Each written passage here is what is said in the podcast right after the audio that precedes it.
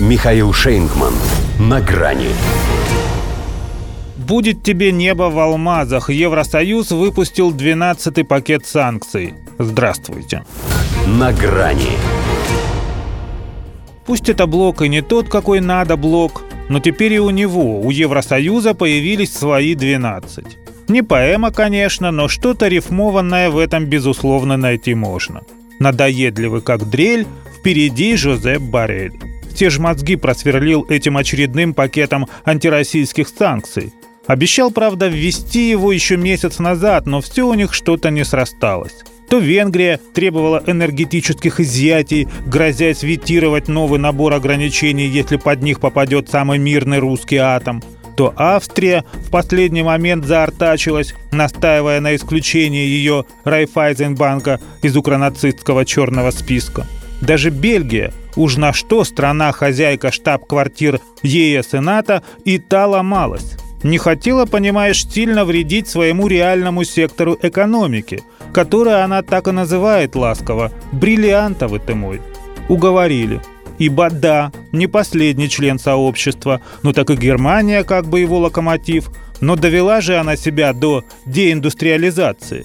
Из Бельгии не убудет, если ради общего антироссийского дела пожертвует драгоценным бизнесом. Потому что очень уже надо было внести в этот пакет что-нибудь стоящее – а то ведь в основном одно да потому – усилить контроль, проконтролировать усиление. И тут среди этого мусора – алмаз – Запад давно собирался и его отменить, да все не решался. Зато сейчас, как он рад, как он рад, под запрет попал Карат. А Евросоюз, получается, попал в немилость к европейским девушкам, как враг моих друзей. Но если и их лучшие друзья – это бриллианты, значительная доля которых сделана из якутской породы. Чей лучший друг российский сжиженный пропан – тоже известно. Основной его объем приобретает Польша, прежде всего для перепродажи. И вот у пана он пропал. Тоже репрессирован. Дали шляхте, впрочем, год на переходный период. Стало быть, он есть и у нас. Хотя мы, зная, с кем имеем дело, соломку уже начали стелить, перенаправив и этот газ на восток. И так во всем. Они еще не придумали, как избавиться от нашего сырья, а мы уже нашли для него новые рынки сбыта. Они еще ломают голову, как лишить нас западных денег, а мы уже вполне обходимся восточными.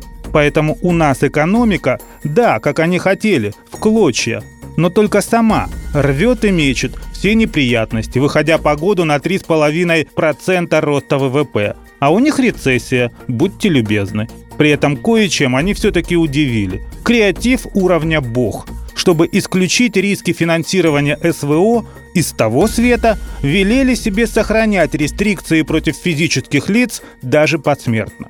Это, видимо, чтобы фраза «в гробу я видел ваши санкции» обрела прямой смысл. Хотя они же и памятники наши сносят, потому что мертвые сдачи не дают.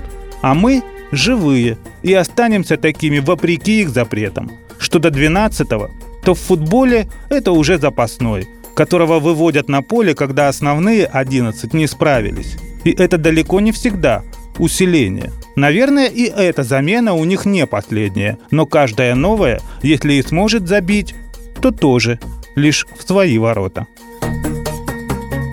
До свидания. На грани с Михаилом Шейнгманом.